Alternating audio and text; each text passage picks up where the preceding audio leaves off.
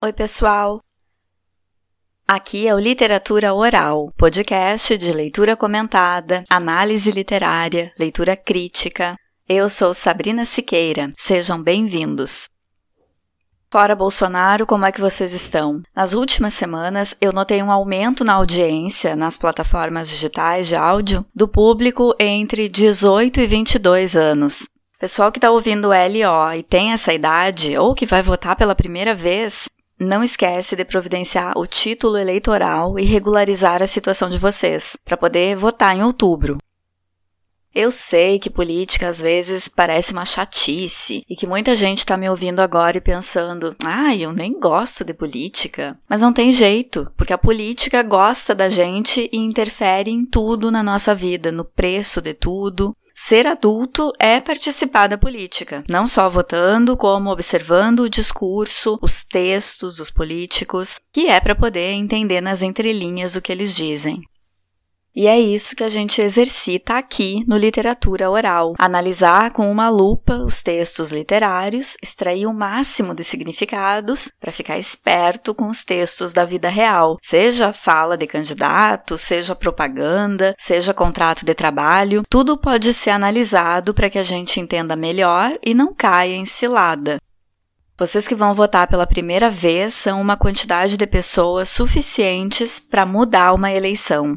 Vocês podem definir os rumos do país e ser os heróis dessa geração. O grupo de pessoas que foi lá, votou e livrou o Brasil do Bolsonaro. Então, fiquem espertos e façam o título. É tudo online. Todas as informações estão no site tse.jus.br e baixando o aplicativo e título. Agora vou mandar um recado para uns vizinhos meus que nem ouvem o podcast, mas eu quero mandar o recado igual. Tem esses meus vizinhos que eu nem conheço, nem sei o nome, e eles têm uma casa à venda em diagonal aqui com a minha janela. E tem uma era que cresce na parede dessa casa e eu adoro enxergar e ver como é que a planta vai crescendo. Só que mal ela cresce um pouco, eles mandam arrancar tudo. Pessoal, deixa a era crescer, é a única visão verde que eu tenho daqui. Agora eu tô olhando a parede de concreto de novo. E a planta não faz mal para ninguém. Peguem essa energia para arrancar político corrupto do poder. É uma decepção para mim quando eu abro a janela e arrancaram a era que eu estava acompanhando ali crescer. Brasileiro é engraçado, né? Vão para a Europa e acham lindo ver casa e prédio coberto com era. Fazem foto, adoram. Aí vem para o Brasil e tratam a planta como erva daninha. É só fazer a manutenção para não entrar na janela, para não entupir calha. Claro, tem que podar regularmente. Mas não precisa arrancar tudo. E a Era deixa a casa super bonita, iam até conseguir vender logo. Tá, vizinhos? Fica esse recado aqui para vocês, vai que o universo entrega. Bom, aqui no Literatura Oral eu tô lendo o romance realista O Crime do Padre Amaro, do escritor português Essa de Queiroz. Mas antes de começar, te inscreve no meu canal do YouTube e deixa teu like. O crime do Padre Amaro é uma crítica aos setores conservadores da sociedade portuguesa. Descreve os efeitos destrutivos do celibato em um padre de caráter fraco e mostra os perigos do fanatismo em uma sociedade provinciana portuguesa. Esse livro abre o período realista em Portugal e faz uma sátira sobre o ideal romântico da paixão, dos enlaces idealizados. Queiroz volta a fazer sátira sobre os romances românticos em dois outros grandes títulos seus: O Primo Basílio, de 1878, e Os Maias, de 1888. Em todos eles, o autor está interessado em descrever grupos da classe média alta portuguesa, clerical ou aristocrática, e sua degeneração, corrupção e decadência, Queiroz mostra a realidade de seu tempo, critica um idealismo romântico em que o desejo alienado impede a percepção de sinais denunciadores do que está inadequado naquela sociedade. Já nos últimos romances que escreveu, Queiroz optou por mais sentimentalismo, como é o caso do A Cidade e as Serras, de 1901. Geralmente é o contrário, né? A pessoa mais jovem escreve mais sentimentalmente e, conforme amadurece, escreve de forma mais realista. Mas essa de Queiroz foi fora da curva. Pensando em O Crime do Padre Amaro, é interessante que nessa sociedade tão beata, cheia de padres, cheia de igrejas, que Queiroz criou, não tenha aparecido nunca nenhuma freira. Quer dizer, é uma cara muito masculina a da igreja ficcionalizada por Queiroz. E outra característica da sociedade da qual as personagens pertencem é que parece que não há muitos jovens na cidade. Amélia não tem amigas da idade dela para dividir os seus segredos, por exemplo. No último episódio do Literatura Oral, vimos que os encontros de Amaro e Amélia foram descobertos pelo cônego Dias numa visita a Totó. O velho até pensa em denunciar Amaro, mas é confrontado por ele, já que mantém um caso com Joaneira há anos.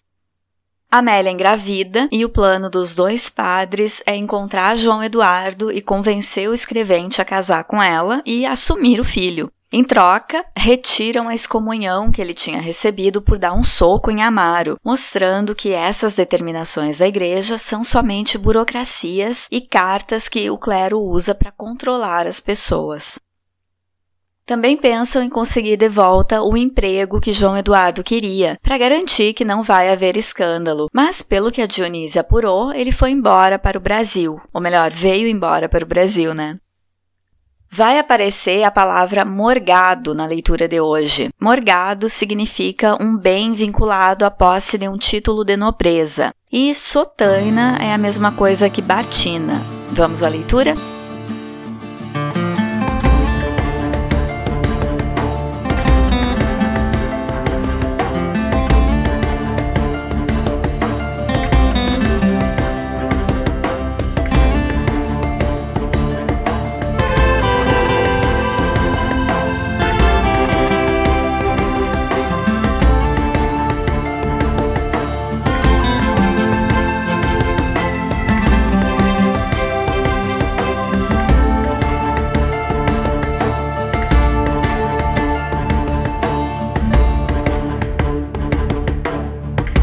Capítulo 20 Que lágrimas quando Amélia soube a notícia.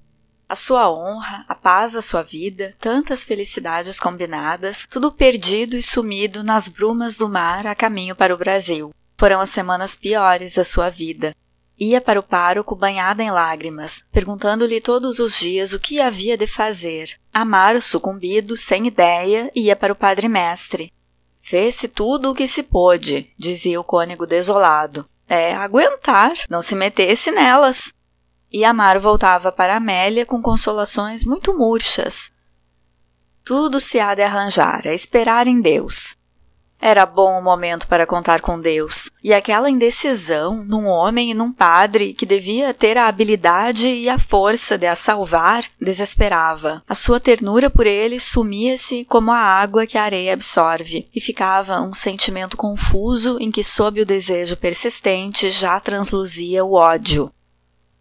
Espaçava agora de semana a semana os encontros na casa do cineiro. Amaro não se queixava. Aquelas boas manhãs do quarto do tio Esguelhas eram sempre estragadas com queixumes. Cada beijo tinha um rastro de soluços e aquilo enervava-o tanto. Outra mulher de melhor senso não faria semelhante espalhafato, mas que, uma beata histérica, toda nervos, toda medo, toda exaltação, ai, não havia dúvida, fora uma famosa asneira.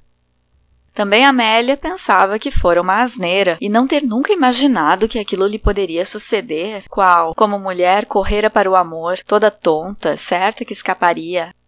E agora que sentia nas entranhas o filho, eram as lágrimas e os espantos e as queixas. A sua vida era lúgubre. De dia tinha de se conter diante da mãe, aplicar-lhe a sua costura, conversar, afetar felicidade, era de noite que a imaginação, desencadeada, a torturava com uma incessante fantasmagoria de castigos deste e do outro mundo, misérias, abandonos, desprezo da gente honrada e chamas do purgatório.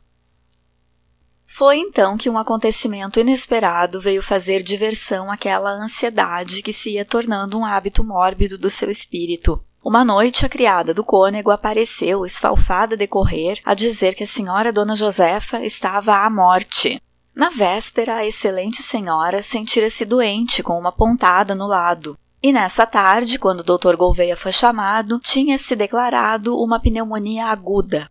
A Santa Joaneira correu logo a instalar-se lá como enfermeira, e então, durante semanas, na tranquila casa do cônego, foi um alvoroço de dedicações aflitas. O cônego lá estava a um canto, aniquilado.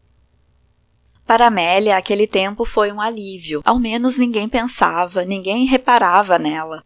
Nem a sua face triste e os vestígios de lágrimas pareciam estranhos naquele perigo em que estava a madrinha. Demais, os serviços de enfermeira ocupavam-na. Como era a mais forte, a mais nova, agora que a Santa Joaneira estava estafada de vigílias, era ela que passava as longas noites à beira de Dona Josefa. E não havia então desvelos que não tivesse para abrandar Nossa Senhora e o céu com aquela caridade pela doente, para merecer igual piedade quando seu dia viesse de estar também prostrada num leito. Vinha-lhe agora, sob a impressão fúnebre que se exalava da casa, o pressentimento repetido que morreria de parto, às vezes só, embrulhada no seu chale aos pés da doente, ouvindo-lhe o gemer monótono, enternecia-se sobre a sua própria morte que julgava certa, e molhavam-se-lhe os olhos de lágrimas, numa saudade vaga de si mesma, da sua mocidade e dos seus amores.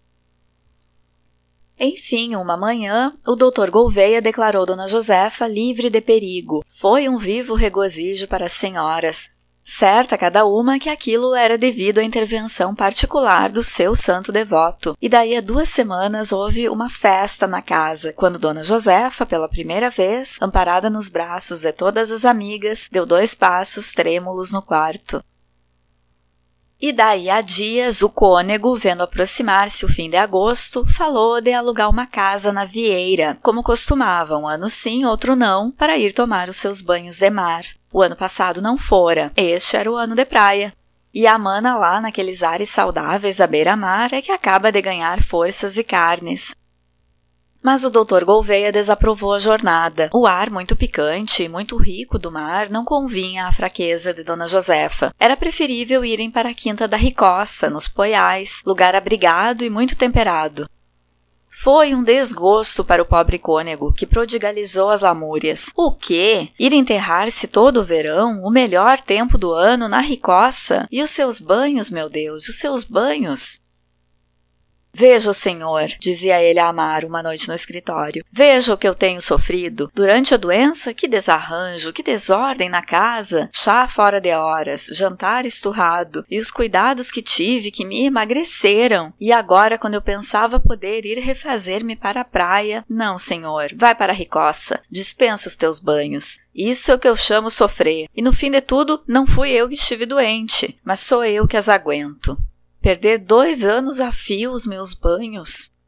Amaro então deu de repente uma punhada na mesa e exclamou: Homem, veio-me uma boa ideia.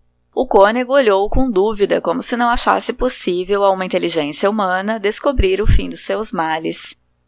Quando digo uma boa ideia, padre mestre, devia dizer uma ideia sublime. Acabe, criatura. Escute, o senhor vai para Vieira e a Santa Joaneira, está claro, vai também. Naturalmente, alugam casa um ao pé do outro, como ela me disse que tinham feito há dois anos. Adiante.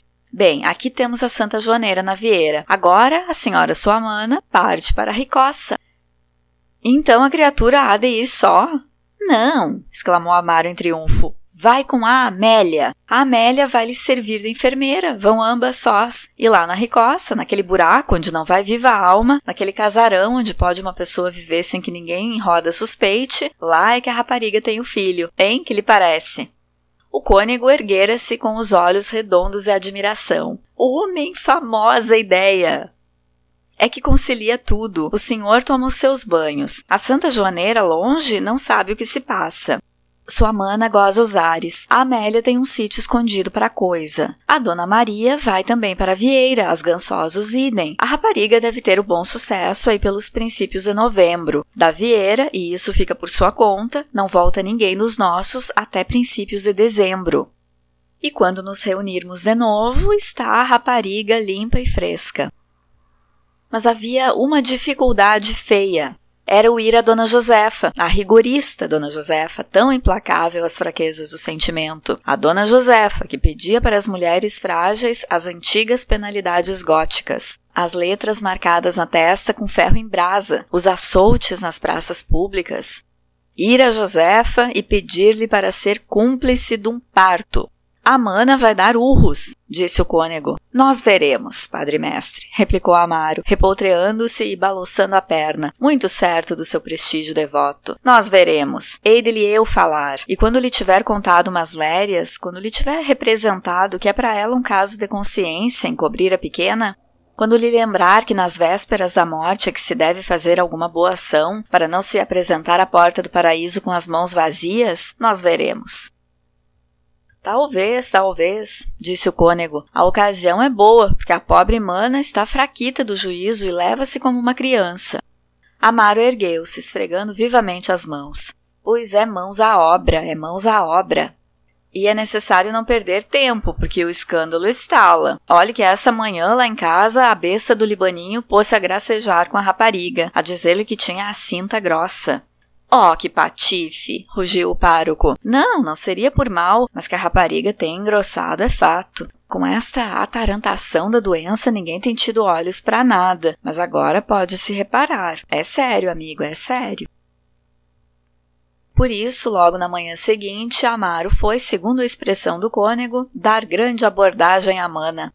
Antes, porém, explicou embaixo no escritório ao padre-mestre o seu plano. Primeiro, ia dizer a dona Josefa que o cônego estava na inteira ignorância do desastre da Améliazinha, e que ele, Amaro, o sabia, não em segredo de confissão, nesse caso não poderia revelar, mas pelas confidências secretas dos dois, de Amélia e do homem casado que a seduzira do homem casado, sim, porque enfim era necessário provar à velha que havia a impossibilidade de uma reparação legítima.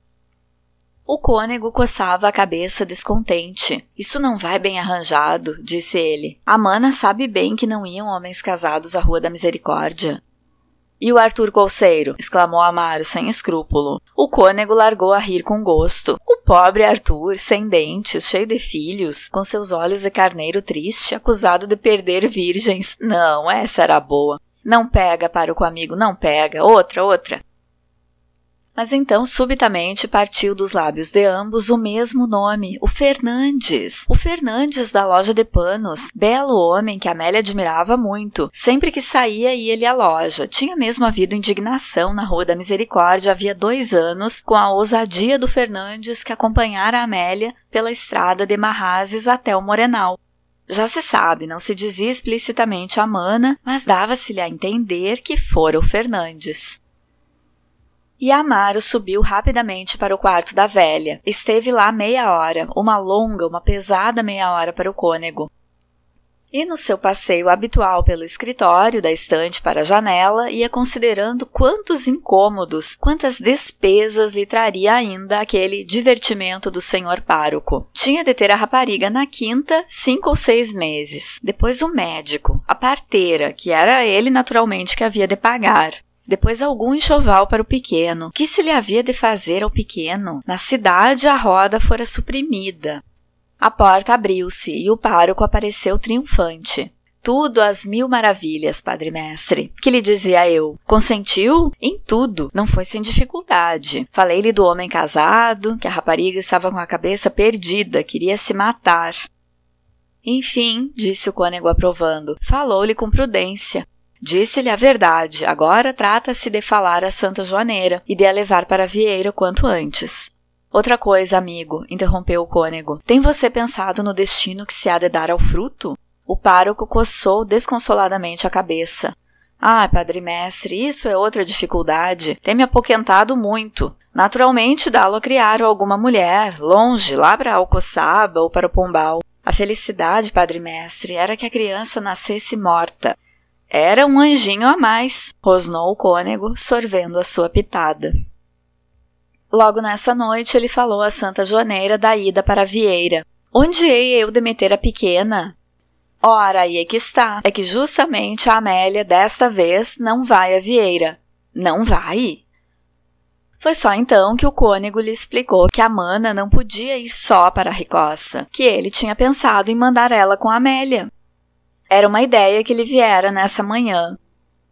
Eu não posso ir, tenho de tomar os meus banhos, a senhora bem sabe. A pobre de Cristo não há de estar para lá só com uma criada. Portanto. A Santa Joaneira teve um silenciozinho desconsolado. Isso é verdade, mas olhe, para lhe dizer com franqueza, custa-me bem deixar a pequena. Se eu pudesse dispensar os banhos, ia eu. Qual ia? A senhora vem para Vieira, e também não hei de estar lá só. Sua ingrata, sua ingrata, e tomando um tom muito sério. A senhora veja bem, a Josefa está com os pés para a cova. Olhe que a mana ainda vale um par de mil cruzados. A pequena pode apanhar um bom dote, não lhe digo mais nada. E a Santa Joaneira concordou logo, uma vez que era vontade do senhor cônego.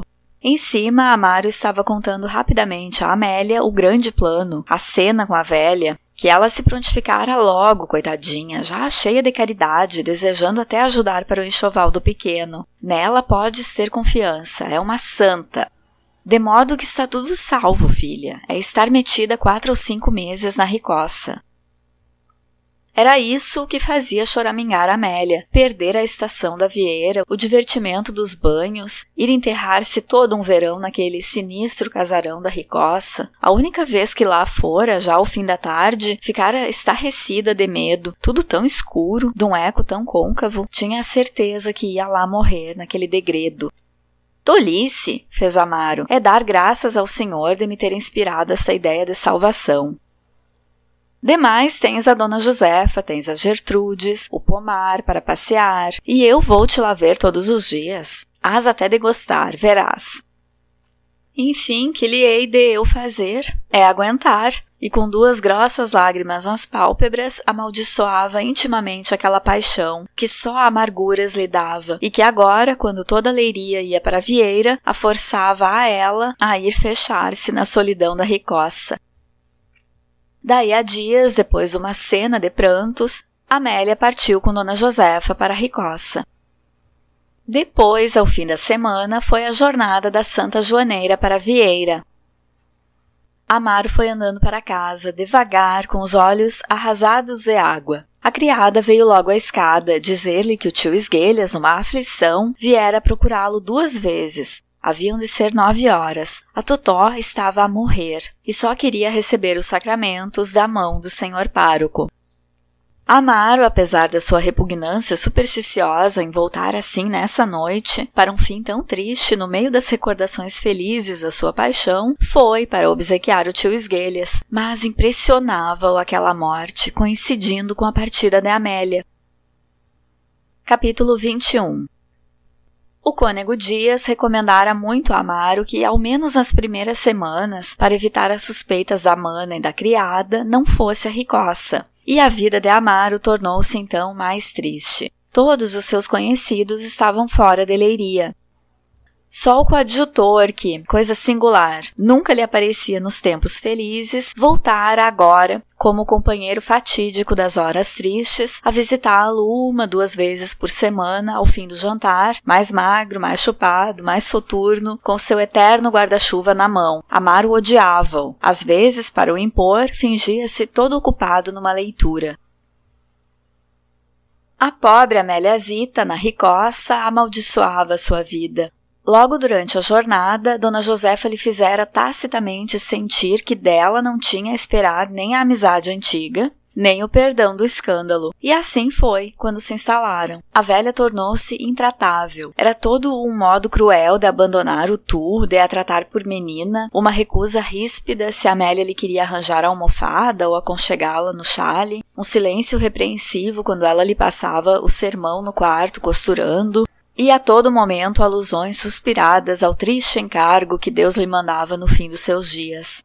Amélia consigo acusava o pároco. Ele prometera-lhe que a madrinha seria toda caridade, toda cumplicidade e entregava por fim a uma semelhante ferocidade de velha virgem devota. Caiu então numa melancolia histérica que a envelhecia. Passava os dias suja e desarranjada, não querendo dar cuidados ao seu corpo pecador. Todo o movimento, todo o esforço lhe repugnava.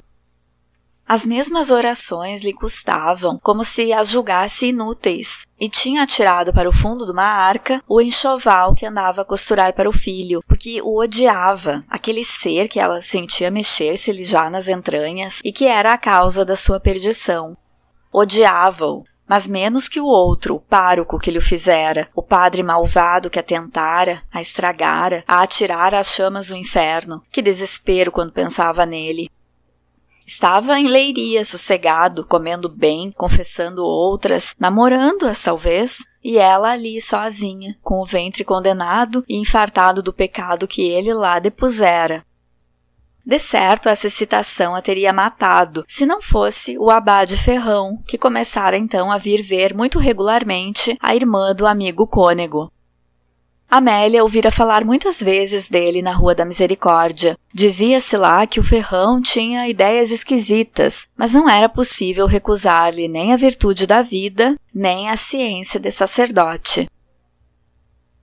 O abade Ferrão agradou Amélia, logo desde a primeira visita à Ricossa, e a sua simpatia cresceu quando viu que Dona Josefa o recebia com pouco alvoroço, apesar do respeito que o mano cônego tinha pela ciência do abade. A velha, com efeito, depois de ter estado só com ele numa prática de horas, condenara-o com uma única palavra, na sua autoridade de velha devota experiente: é relaxado.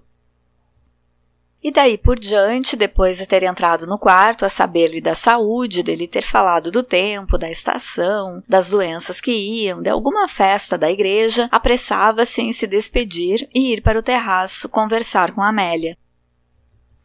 Vendo-a sempre tão tristonha, interessara-se por ela. Para Amélia, as visitas do abade eram uma distração naquela solidão da ricoça, e assim se iam familiarizando, a ponto que nos dias em que ele regularmente vinha, Amélia punha um mantelete e ia pelo caminho dos poiais esperá-lo. As conversas do abade, falador incansável, entretinham-na. Tão diferentes os mexericos da Rua da Misericórdia, foi mesmo um dia desses que Amélia, então em toda a intensidade dos seus terrores noturnos, falou dos ruídos que ouvia na casa e dos sobressaltos que lhe davam.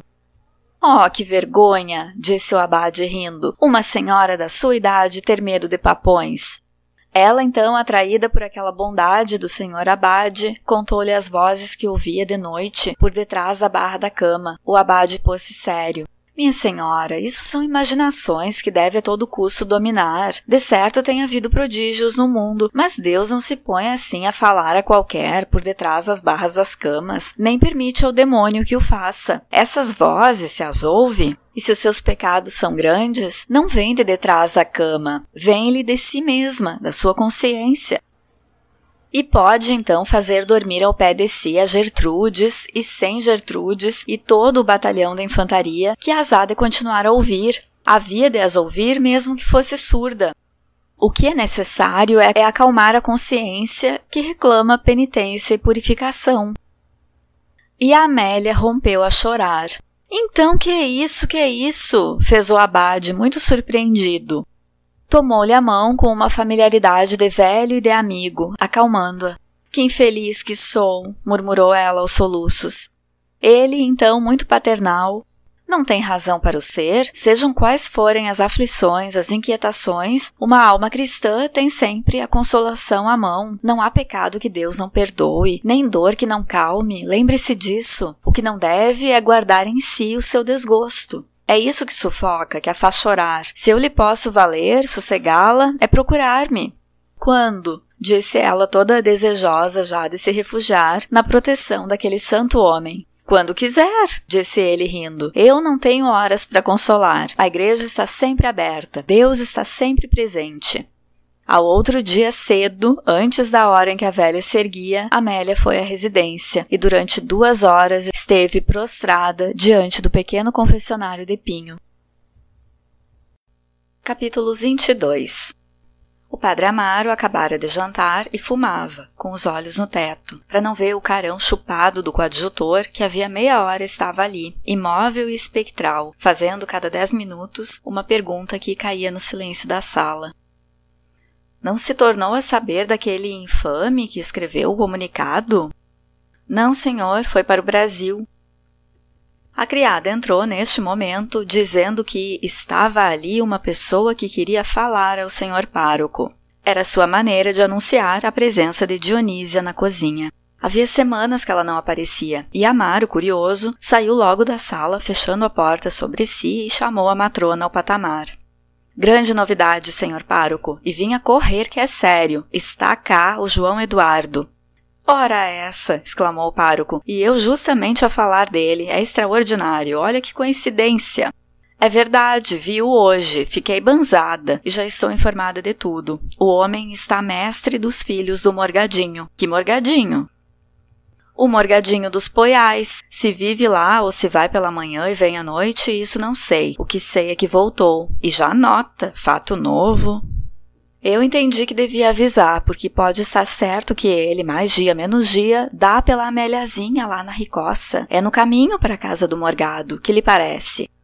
Forte, besta, rosnou Amaro com rancor. Quando não serve é que aparece.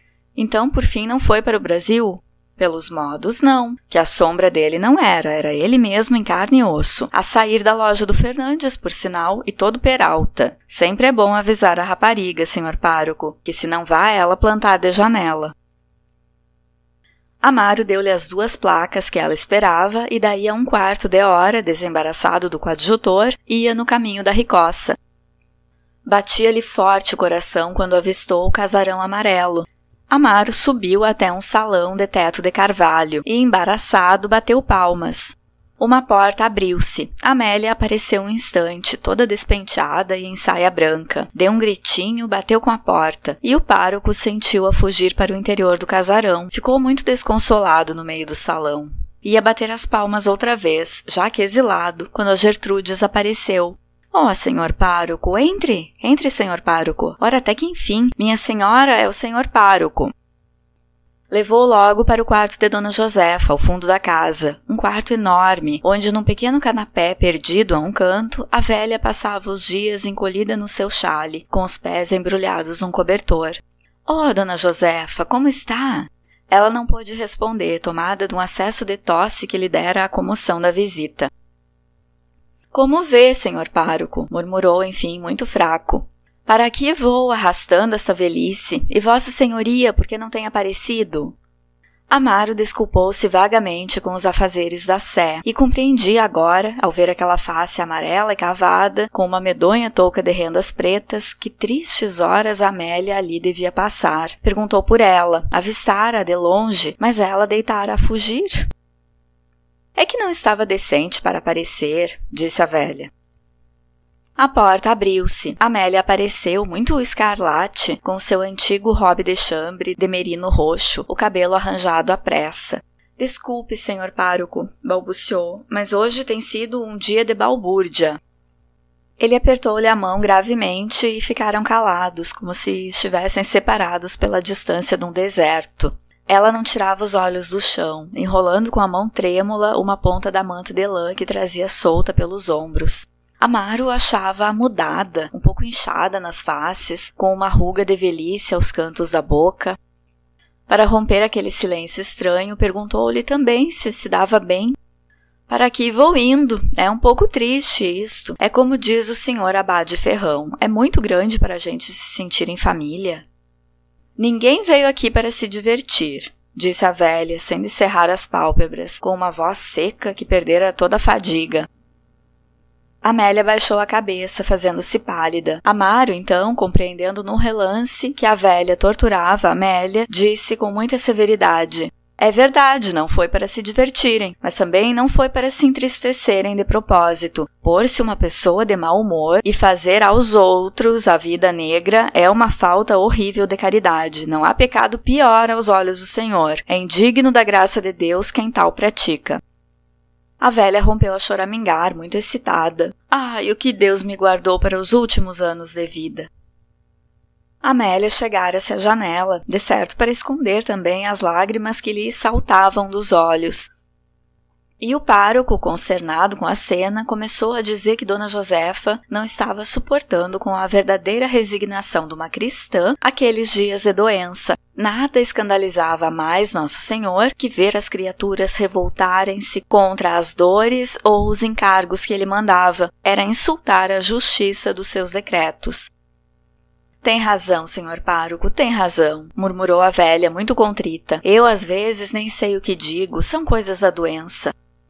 Bem, bem, minha senhora, é resignar-se e tratar de ver tudo cor-de-rosa. É o sentimento que Deus mais aprecia. Eu compreendo que é duro estar para aqui enterrada.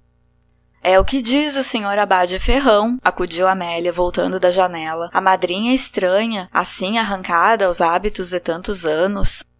Notando então a citação repetida das palavras do Abade Ferrão, Amaro perguntou se ele costumava vir vê-las. Ai, tem nos feito muita companhia, disse Amélia. Vem quase todos os dias. É um santo, exclamou Gertrudes. Dê certo, dê certo, murmurou Amaro descontente de um entusiasmo tão vivo. Pessoa de muita virtude. De muita virtude, suspirou a velha, mas calou-se, não ousando de certo exprimir as suas reservas de devota, e exclamou numa súplica: Ai, o senhor pároco é que devia vir por aqui ajudar-me a levar esta cruz da doença. Hei de vir, minha senhora, hei de vir. É bom para distrair, para lhe dar as notícias. E a propósito, tive ontem carta do nosso cônego. Ia escurecendo já. A Gertrudes fora preparar o candeeiro, Amaro, enfim, ergueu-se. Amélia estendera-lhe a mão para se despedir ali no quarto, mas Amaro gracejando, se não lhe causa incômodo, menina Amélia, sempre é bom vir mostrar-me o caminho, que eu perco-me neste casarão. Saíram ambos. A velha faixa vida negra, filha, disse Amaro parando. Que mereço eu mais? respondeu ela baixando os olhos. Minha Améliazinha, se soubesses o que me tem custado. E falando, ia abraçá-la pelo pescoço, mas ela recuou, toda perturbada. Que é isso? fez Amaro assombrado. O quê? Esse modo, tu não me queres dar um beijo, Amélia? Tu estás doida? Ela ergueu as mãos para ele numa suplicação ansiosa, falando toda trêmula. Não, senhor pároco, deixe-me, isso acabou. Bem basta o que pecamos. Quero morrer na graça de Deus, que nunca mais se fale em semelhante coisa. Foi uma desgraça, acabou-se. Agora o que quero é o sossego da minha alma. Tu estás tola? Quem te meteu isso na cabeça? Ouve cá. Foi para ela outra vez com os braços abertos. Não me toque, pelo amor de Deus! E vivamente recuou até a porta. Ele olhou a um momento numa cólera muda, Bem, como queira, disse por fim. Em todo caso, quero preveni-la que o João Eduardo voltou, que passa aqui todos os dias, e que é bom não se pôr de janela. Que me importa a mim, o João Eduardo e os outros e tudo o que passou? Ele acudiu, transbordando de um sarcasmo amargo. Está claro, agora o grande homem é o Sr. Abade Ferrão. Devo-lhe muito, é o que sei. A Gertrudes, neste momento, entrava com o candeeiro aceso, e Amaro, sem se despedir de Amélia, abalou, de guarda-chuva em riste, rilhando os dentes de raiva. Mas a longa caminhada até a cidade calmou. Aquilo na rapariga, por fim, era apenas um acesso de virtude e de escrúpulos. Vira-se ali, só, naquele casarão, amargurada pela velha, impressionada pelos palavrões do moralista ferrão, longe dele, e tinha-lhe vindo aquela reação de devota com os seus terrores do outro mundo e apetites de inocência. Chalaça! Se ele começasse a ir à ricoça, numa semana reganhava todo o seu domínio. Ah, conhecia-a bem, era só tocar-lhe, piscar-lhe o olho, estava logo rendida. Passou, porém, uma noite inquieta, desejando-a mais que nunca, e ao outro dia, a uma hora, marchou para a ricoça, levando-lhe um ramo de rosas. A velha ficou toda contente ao vê-lo. É que lhe dava saúde a presença do senhor pároco, e se não fosse a distância, havia de lhe pedir esmola de vir todas as manhãs, até depois daquela visitinha rezava com mais fervor. Amaro sorria distraído, com os olhos cravados na porta. E a menina Amélia? perguntou por fim. Saiu. Isso agora todas as manhãs é a passeata, disse a velha com azedume. Vai à residência, é toda do abade. Ah, fez Amaro com um sorriso lívido. Nova devoção, hein? É pessoa de muitos méritos, o abade. Ai, não presta, não presta, exclamou Dona Josefa. Nem me percebe. Tem ideias muito esquisitas, não dá virtude. Homem de livros, disse Amaro, mas a velha erguera-se sobre o cotovelo e baixando a voz com o magro carão aceso em ódio. E aqui para nós, a Amélia tem se portado muito mal, nunca lhe hei de perdoar. Confessou seu abade? É uma indelicadeza, sendo a confessada do senhor pároco, não tendo recebido de vossa senhoria senão favores. É uma ingrata, uma traiçoeira. Amaro fizera-se pálido. Que me diz a senhora? A verdade, que ela não o nega, até se orgulha, é uma perdida, é uma perdida, depois do favor que lhe estamos a fazer. Amaro disfarçou a indignação que o revolvia, riu até, era necessário não exagerar. Não havia ingratidão, era uma questão de fé. Se a rapariga pensava que o abade a podia dirigir melhor, tinha razão em se abrir com ele. O que todos queriam é que ela salvasse a sua alma, que fosse pela direção de fulano ou cicrano, isso não importava. E nas mãos do abade estava bem. E chegando vivamente a cadeira para o leito da velha, então agora todas as manhãs vai à residência? Quase todas, que ela não há de tardar, vai depois do almoço, volta sempre a essa hora. Ai, tem me causado isto um desgosto. Amaro deu um passeiozinho nervoso pelo quarto e estendendo a mão à velha. Pois, minha senhora, eu não me posso demorar, que vim de fugida, até um dia cedo. E sem escutar a velha, que lhe pedia com ansiedade que ficasse para o jantar, desceu os degraus como uma pedra que rola, meteu furioso pelo caminho da residência, ainda com seu ramo na mão. Esperava encontrar Amélia na estrada e não tardou em a avistar quase ao pé da casa do ferreiro, agachada ao pé do valado, apanhando sentimentalmente florinhas silvestres. Que fazes tu aqui? exclamou, chegando junto dela. Ela ergueu-se com um gritinho. Que fazes tu aqui? repetiu. Aquele tu e aquela voz colérica, ela pôs rapidamente um dedo na boca, assustada. O senhor Abade estava dentro da casa com o ferreiro. Ouve lá, disse Amaro com os olhos chamejantes, agarrando-lhe o braço. Tu confessaste-te ao abade? Para que quer saber? Confessei, não é vergonha nenhuma. Mas confessaste tudo, tudo? perguntou ele com os dentes cerrados de raiva. Ela perturbou-se e, tratando-o ainda por tu, Foste tu que me disseste muitas vezes que era o maior pecado neste mundo esconder alguma coisa ao confessor. Bêbeda, rugiu Amaro. Os seus olhos devoravam-na, e através da névoa de cólera que lhe enchia o cérebro e lhe fazia latejar as veias na fronte, achava-a mais bonita, com umas redondezas em todo o corpo que ardia por abraçar, com os lábios vermelhos avivados pelo largo ar do campo que ele queria morder até o sangue. Ouve, disse-lhe, cedendo a uma invasão brutal do desejo. Ouve, acabou-se, não me importa. Confessa-te ao diabo se te agrada, mas has de ser a mesma para mim. Não, não, disse ela com força, desprendendo-se, pronta a fugir para a casa do ferreiro. Tu me pagará, maldita rosnou o padre por entre os dentes, voltando as costas, descendo o caminho com passadas de desespero, e não abrandou o passo até a cidade, levado de um impulso de indignação que, sob aquela doce paz do meio de outono, lhe sugeria planos de vinganças ferozes. Chegou à casa esfalfado, ainda com o ramo na mão.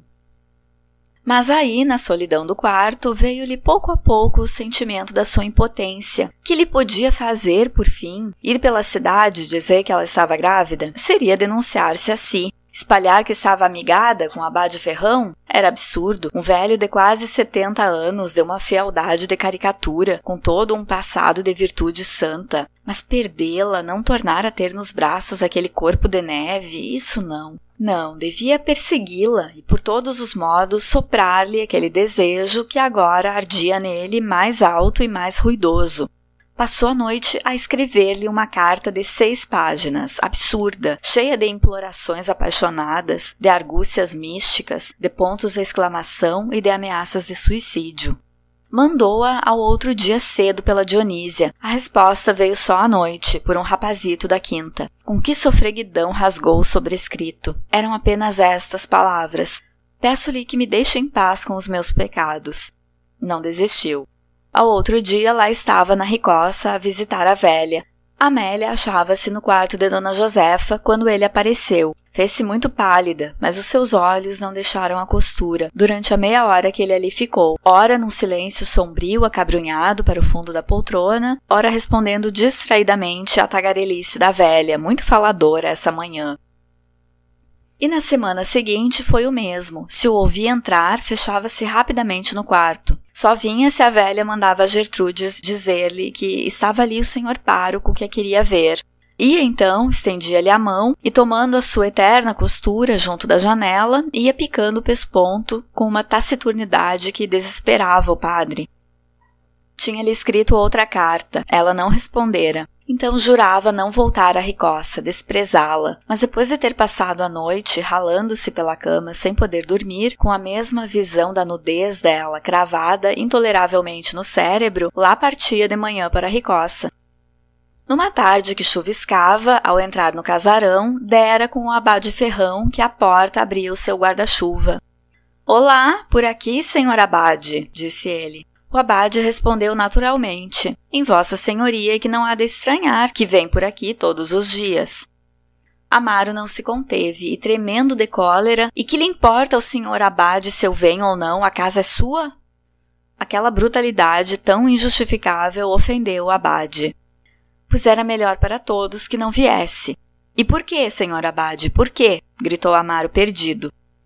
Então o bom homem estremeceu. Cometera ali a culpa mais grave do sacerdócio católico. O que sabia de Amaro, dos seus amores, era em segredo de confissão, e era trair o ministério do sacramento, mostrar que desaprovava aquela insistência no pecado. Tirou muito baixo o seu chapéu e disse humildemente: tem Vossa Senhoria razão. Peço perdão do que disse sem refletir. Muito boas tardes, senhor pároco.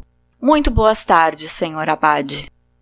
Amaro não entrou na ricoça, voltou para a cidade sob a chuva que batia forte agora, e apenas em casa escreveu uma longa carta a Amélia, em que lhe contava a cena com o abade, acabrunhando de acusações, sobretudo dele trair indiretamente o segredo da confissão. Como das outras, dessa carta não veio resposta da ricoça. Amaro então começou a acreditar que tanta resistência não podia vir só do arrependimento e do terror do inferno. Ali há homem, pensou, e devorado de um ciúme negro, principiou a rondar de noite a ricoça, mas não viu nada. O casarão permanecia adormecido e apagado. Uma ocasião, porém, ao aproximar-se do muro do pomar, sentiu adiante no caminho que desce aos poiais uma voz cantarolar sentimentalmente a valsa dos dois mundos e um ponto brilhante de charuto aceso adiantar-se na escuridão.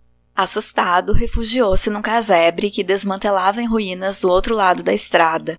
A voz calou-se, e Amaro, espreitando, viu então um vulto que parecia embrulhado num chale manta claro, parado, contemplando as janelas da ricoça. Um furor de ciúme apossou-se dele e ia saltar e atacar o homem, quando o viu seguir tranquilamente ao comprido da estrada. Pela voz, pelo chale manta, pelo andar, tinha reconhecido João Eduardo, mas teve certeza que se um homem falava de noite a Amélia ou entrava na quinta, não era de certo o escrevente. Todavia, receoso de ser descoberto, não tornou a rondar o casarão.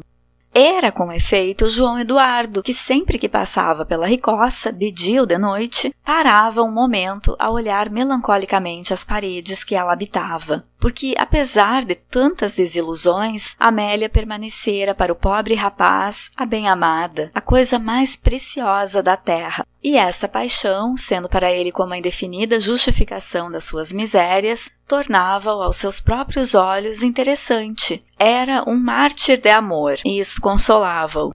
O destino tornara-o igual a tantos heróis que lera nas novelas sentimentais. E o seu paletó coçado, os seus jantares a quatro vinténs, os dias em que não tinha dinheiro para tabaco, tudo atribuía ao amor fatal de Amélia e à perseguição de uma classe poderosa, dando assim, por um instinto muito humano, uma origem grandiosa às suas misérias triviais. E quando, enfim, por um acaso, obteve a certeza do emprego no Brasil, o dinheiro da passagem, idealizava a sua aventura banal de imigrante, repetindo-se durante todo o dia que ia passar os mares, exilado do seu país por uma tirania combinada de padres e autoridades e por ter amado uma mulher.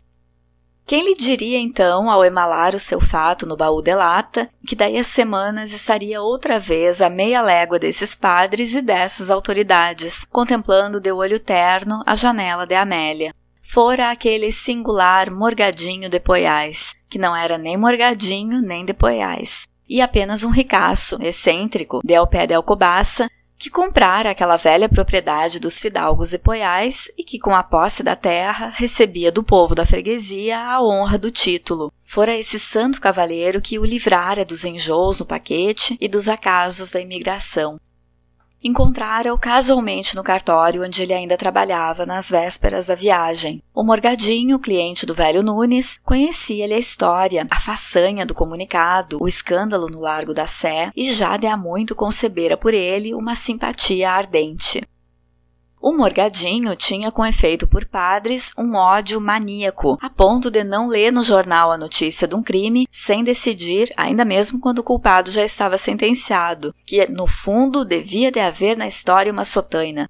Dizia-se que este rancor provinha dos desgostos que lhe dera sua primeira mulher, devota célebre de Alcobaça, Apenas viu João Eduardo em Lisboa e soube da viagem próxima. Teve imediatamente a ideia de o trazer para Leiria, instalá-lo nos Poiais e entregar-lhe a educação das primeiras letras dos seus dois pequenos, como um insulto estridente feito a todo o clero diocesano.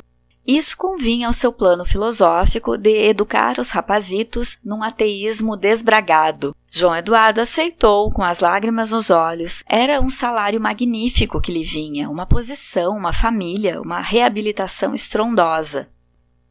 Foi aí, nos Poiais, logo ao outro dia da sua chegada, que João Eduardo soube que Amélia e Dona Josefa estavam na Ricossa. Soube-o pelo bom abade Ferrão, o único sacerdote a quem o Morgado falava, e que recebia em casa não como padre, mas como cavalheiro tinha tomado afeição a João Eduardo, o abade Ferrão, e sabendo por Amélia a famosa legenda do comunicado, quisera, segundo a sua expressão querida, folhear o homem aqui e além. Conversava com ele tardes inteiras, e, sob o exterminador de padres, como dizia o Morgado, encontrara um pobre moço sensível, com uma religião sentimental, ambições de paz doméstica e prezando muito o trabalho. Então viera-lhe uma ideia, que era o casá-lo com Amélia. Não seria difícil levar aquele coração fraco e terno a perdoar o erro dela. E a pobre rapariga, depois de tantos transes, extinta aquela paixão que lhe entrara na alma como um sopro do demônio, encontraria na companhia de João Eduardo todo um resto de vida calma, não falou nem a um nem a outro nessa ideia que o enternecia. Não era o momento agora, que ela trazia nas entranhas o filho do outro, mas ia preparando com amor aquele resultado, sobretudo quando estava com Amélia, contando-lhe as suas conversas com João Eduardo, algum dito muito sensato que ele tivera, os bons cuidados de preceptor que ele estava desenvolvendo na educação dos morgaditos, é um bom rapaz, dizia, homem de família, destes a quem uma mulher pode realmente confiar a sua vida e a sua felicidade. Se eu pertencesse ao mundo, se tivesse uma filha, dava-lhe. Amélia não respondia, corando. Fora também por esse tempo que o doutor Gouveia começara a vir a Ricossa, porque Dona Josefa tinha piorado com os dias mais frios do outono.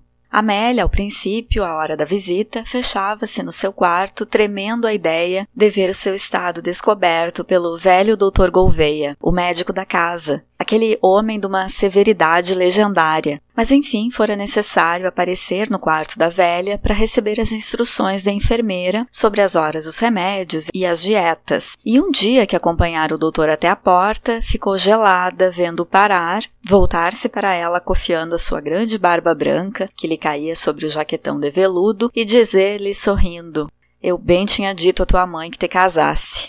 Duas lágrimas saltaram-lhe dos olhos. Bem, bem, pequena, não te quero mal por isso, estás na verdade. A natureza manda conceber, não manda casar. O casamento é uma fórmula administrativa. Amélia olhava-o sem o compreender, com as duas lágrimas muito redondinhas a correr-lhe devagar pela face. Ele bateu-lhe com os dedos no queixo, muito paternal. Quero dizer que, como naturalista, regozijo-me. Acho que te tornaste útil à ordem geral das coisas. Vamos ao que importa. Deu-lhe então alguns conselhos sobre a higiene que devia ter. E quando chegar a ocasião, se te vires atrapalhada, manda-me chamar. Ia descer. Amélia deteve-o e, com uma suplicação assustada, mas o senhor doutor não vai dizer nada na cidade. O doutor Gouveia parou. Então não é estúpida? Está bom. também tu perdoo. Está na lógica do teu temperamento. Não, não digo nada, rapariga. Mas para que diabo então não casaste tu com esse pobre João Eduardo? Fazia-te tão feliz como o outro e já não tinhas a pedir segredo. Enfim, isso para mim é um detalhe secundário. O essencial é o que te disse: manda me chamar. Não te fies muito nos teus santos. Eu entendo mais disso que Santa Brígida ou lá quem é.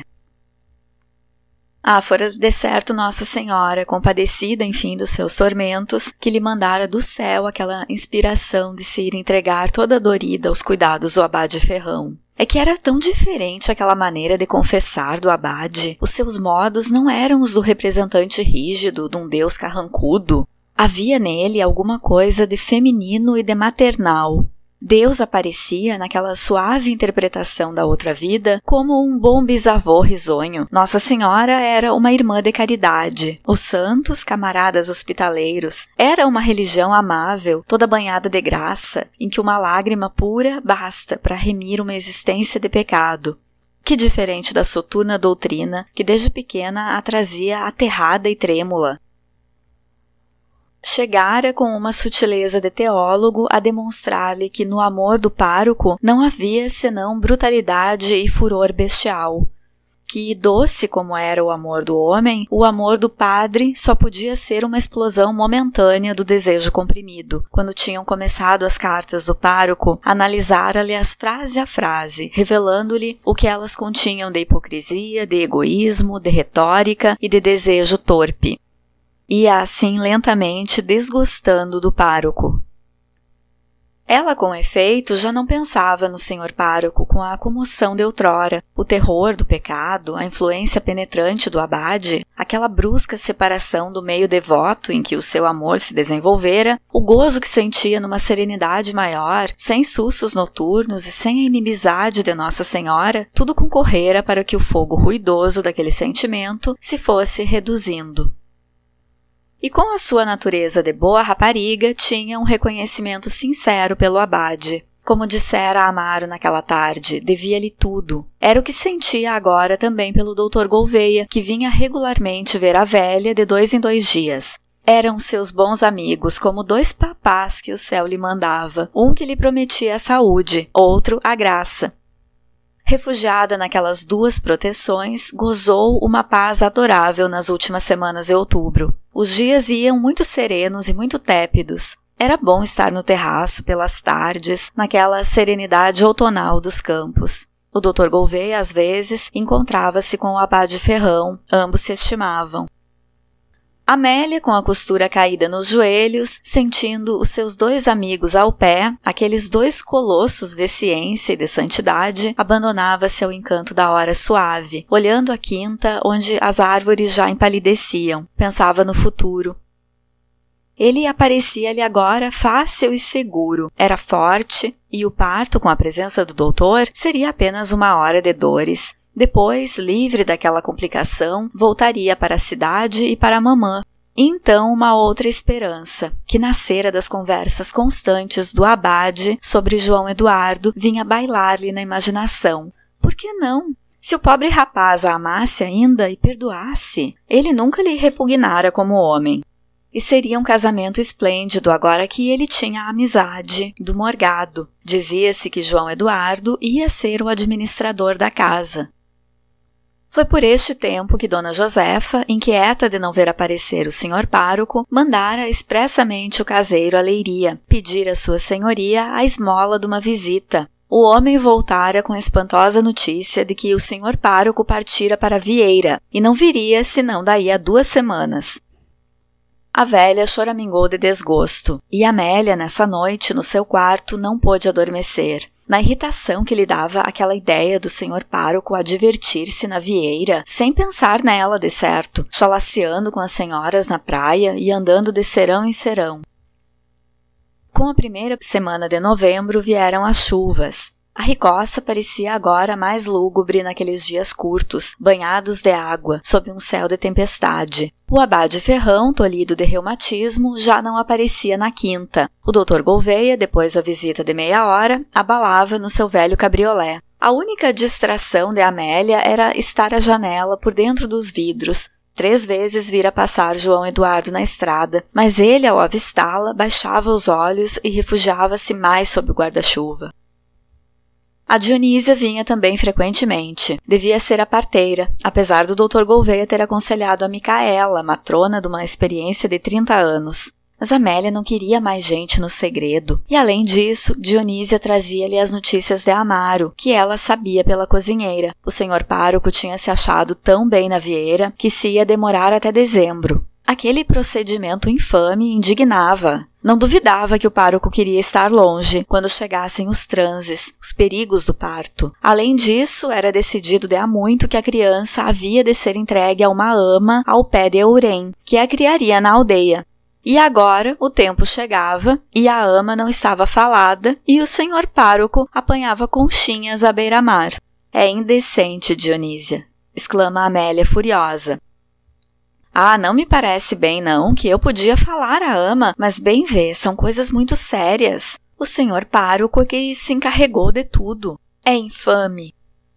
Além disso, ela descuidara-se do enxoval e ali estava, na véspera de ter a criança, sem um trapo para cobrir, sem dinheiro para lhe comprar. A Dionísia tinha-lhe mesmo oferecido algumas peças de enxoval que uma mulher que ela tivera em casa lhe deixara empenhadas, mas Amélia recusara-se a que o seu filho usasse coeiros alheios, trazendo-lhe talvez um contágio de doença ou uma sorte infeliz.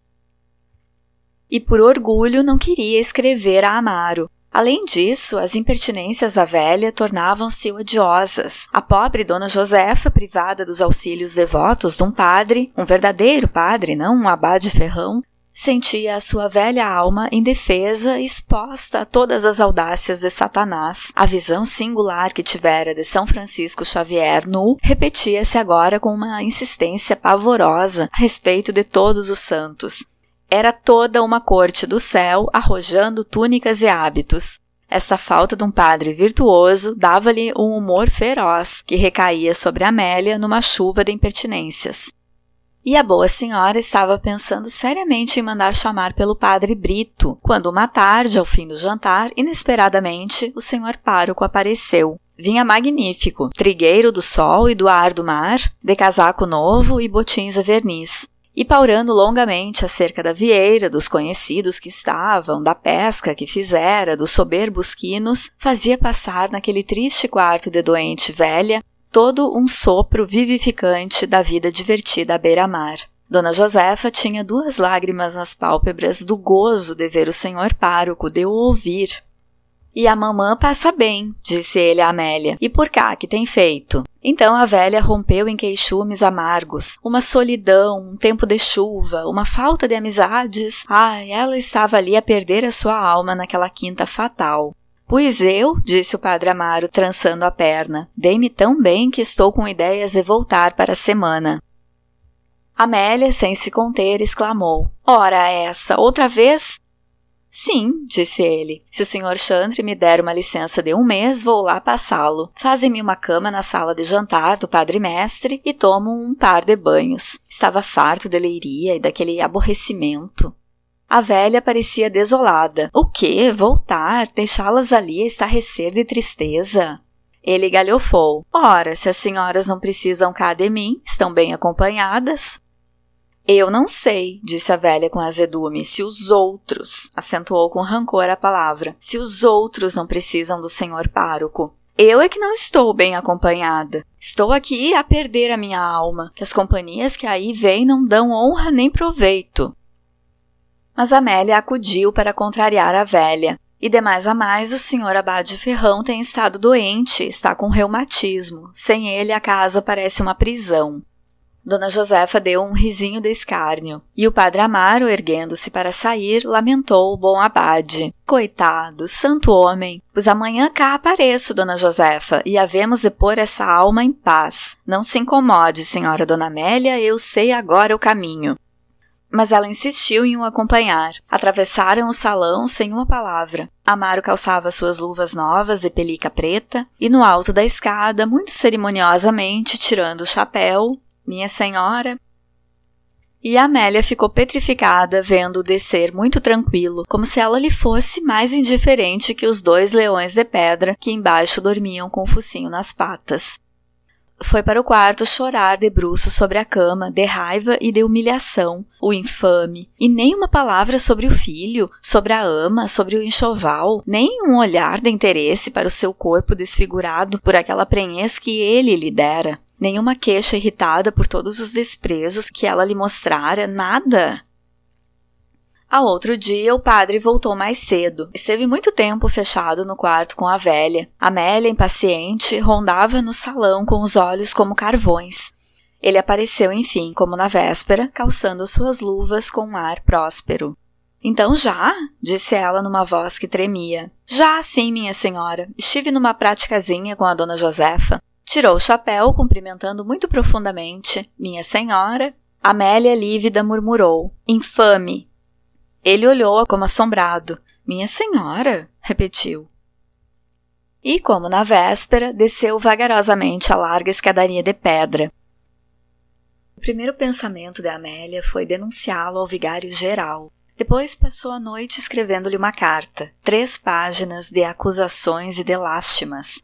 Mas toda a resposta de Amaro ao outro dia, mandada verbalmente pelo Joãozito da Quinta, foi que talvez aparecesse por lá na quinta-feira. Teve outra noite de lágrimas, enquanto na Rua das Sousas o padre Amaro esfregava as mãos no regozijo do seu famoso estratagema. Todavia não o concebera ele mesmo, tinha-lhe sido sugerido na Vieira, onde fora para desabafar com o padre mestre e espalhar a mágoa nos ares da praia. Na quinta-feira apareceu com efeito. Amélia esperava-o no terraço, onde estivera desde manhã, vigiando a estrada com um binóculo de teatro. Correu a abrir-lhe o portãozinho verde no muro do pomar. Então, por aqui, disse-lhe o pároco, subindo atrás dela ao terraço. É verdade, como estou sozinha. Sozinha? A madrinha está a dormir e a Gertrudes foi à cidade. Tenho estado toda a manhã aqui ao sol.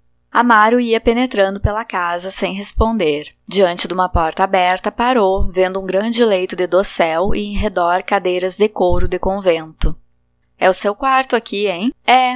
Ele entrou familiarmente, com o chapéu na cabeça. Muito melhor que o da Rua da Misericórdia e boas vistas. São as terras do Morgado além. Amélia cerrara a porta e indo direita a ele com os olhos chamejantes. Por que não respondeste à minha carta? Ele riu. É boa. E por que não respondeste tu as minhas? Quem começou? Foste tu. Dizes que não queres pecar mais? Também eu não quero pecar mais. Acabou-se. Mas não é isso, exclamou ela pálida de indignação. É que há a pensar na criança, na ama, no enxoval, não é abandonar-me para aqui. Ele pôs-se sério e com um tom ressentido Peço perdão. Eu prezo-me de ser um cavalheiro. Tudo isso há de ficar arranjado antes de voltar para Vieira. Tu não voltas para Vieira. Quem é que diz isso? Eu, que não quero que vás.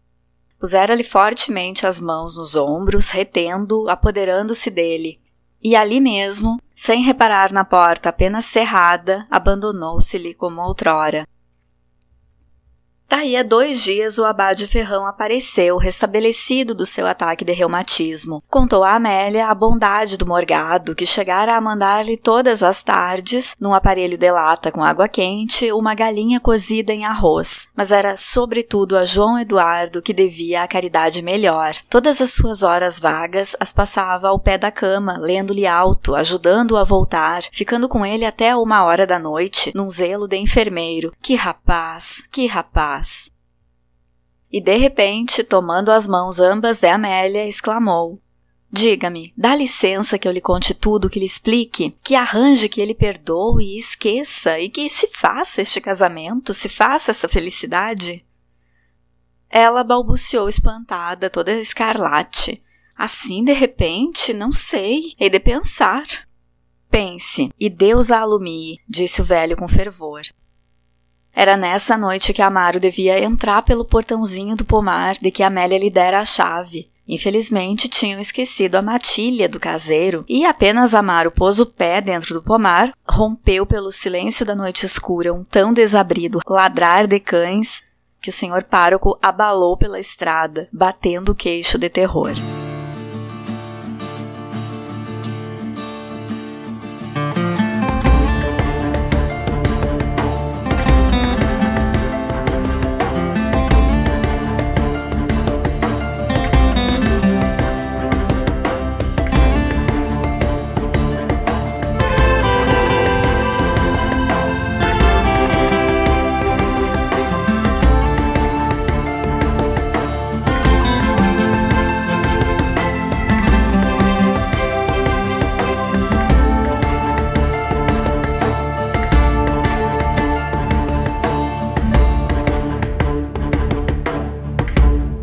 Leitura de hoje, vimos que Amaro e Amélia nem querem mais se encontrar na casa da Totó, não tem mais paciência um com o outro.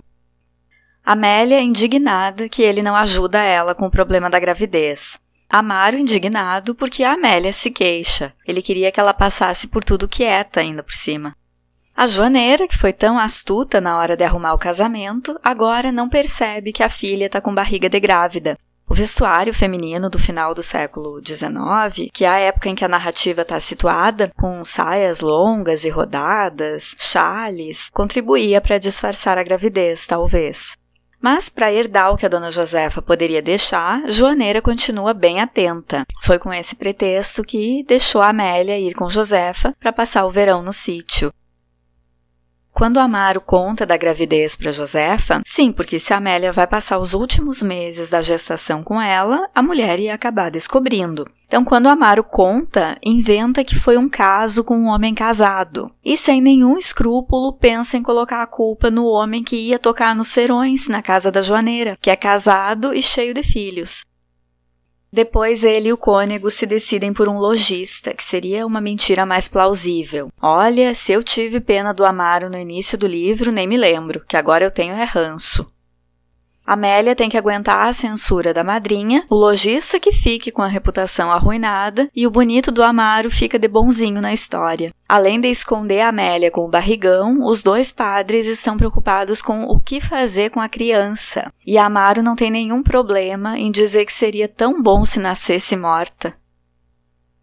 Enquanto Amélia está no sítio, esperando para dar à luz, escondida da mãe e da sociedade de Leiria, o único alento para a melancolia e para o desprezo que Dona Josefa impõe são as visitas do abade local, o Ferrão, esse é aquele padre que o cônego tinha convidado para ir visitar a Totó, para ver se ela estava endemoniada e ele não quis, disse que não gosta dessas coisas, lembra? Pois Ferrão é um padre mais do interior, de hábitos simples, que não tem todos os salamaleques das igrejas das cidades grandes. E parece ser um padre de vocação, que não amedronta os devotos com punições depois da morte e, principalmente, não estimula o fanatismo entre os fiéis. Sendo assim, quando ele vai conversar com Josefa, fica apavorado com a forma que a mulher vive o catolicismo, de um jeito totalmente equivocado. E ela detesta a vivência simples da fé que ele propõe. Mas aí ele começa a conversar com Amélia, que afinal está enlouquecida de vontade de desabafar com alguém, né? De se confessar. Essa personagem, o Ferrão, é uma forma do autor, essa de Queiroz, relativizar, já no final do livro, o que ele vem criticando nesse romance. É uma forma de dizer que nem todos os membros da igreja são necessariamente corruptos. De vez em quando aparece um ferrão, que é padre por vocação e que cumpre adequadamente com a sua função de orientador espiritual. Orientada por Ferrão, Amélia recua a um abraço de Amaro quando ele vai visitar no sítio. E o autor Queiroz faz alusão a uma velha mania machista de os homens rotularem as mulheres de loucas sempre que têm uma atitude que os desagrade. Amaro pergunta se Amélia está doida por não querer o abraço dele e depois xinga a Amélia de bêbeda. Eu acho tão engraçado como eles falam essa palavra, sua bêbeda. Quando o narrador explica que Amélia vai esquecendo a paixão pelo padre por não estar mais no ambiente em que essa paixão aconteceu, esse fragmento é bem inserido no naturalismo, que é a forma literária de escrever e decompor personagens que são influenciadas pelo meio em que vivem. No naturalismo, uma estética coincidente que dialoga com o realismo, o meio influencia no indivíduo. Foi o que a gente viu aqui no Literatura Oral com a leitura comentada de O Cortiço, de Aloísio Azevedo, que é o maior representante do naturalismo brasileiro. Vocês viram a análise frase a frase que o Abade Ferrão faz das cartas do Padre Amaro para Amélia? E aí ele consegue perceber a hipocrisia, as mensagens egoístas do padre. Quando a gente analisa um texto de perto, seja texto escrito, falado ou uma imagem, que é um texto imagético, é possível decodificar muito mais o que o texto dizia num primeiro momento. É assim que a gente deve se acostumar a perceber tudo, principalmente em ano de eleição, quando vai ter muita notícia falsa circulando e candidato mentindo. Teve mais do humor de Queiroz, com a dona Josefa imaginando os santos pelados, por estar longe de um padre que ela considere de confiança. Ela achava que estava perdendo a sua alma. Estimulada pelo abade Ferrão, Amélia começa a imaginar um futuro tranquilo, sem o filho, e ao lado de João Eduardo, que afinal não tinha saído de Portugal. Mas no final da leitura de hoje, vimos que ela teve uma recaída e entregou a chave da casa para o Amaro vir de noite, o que só não aconteceu porque ele se assustou com os latidos dos cachorros. No início deste episódio, falei na Era, a planta trepadeira que os donos da casa aqui em frente arrancam, e lembrei do conto de James Joyce, Dia de Era na Sala do Comitê, que está em Dublinenses, publicado em 1914. Esse conto é o único em que o autor se refere diretamente à política. A história acontece em um 6 de outubro, aniversário da morte de Charles Parnell, um político importante para a Irlanda, e estava começando o costume de usar uma folha de era na lapela em homenagem a Parnell nesse dia. Esse conto é um dos três que Joyce dedica à vida pública em Dublin. Mostra a vida política irlandesa como um arranjo comercial, a exemplo do que acontecia com alguns casamentos. Aponta os políticos como movidos pelo desejo de gratificação instantânea e não por princípios. Parece que Joyce está falando do Brasil, né? Esse conto não é muito mencionado, mas vale a pena a leitura. Dia de Era na sala do comitê. Por hoje eu fico por aqui. Estamos chegando no final de O Crime do Padre Amaro, dessa de Queiroz, que eu continuo lendo as partes mais importantes no próximo capítulo. Fiquem bem, regularizem o título eleitoral, quem precisa, e até o próximo Literatura Oral.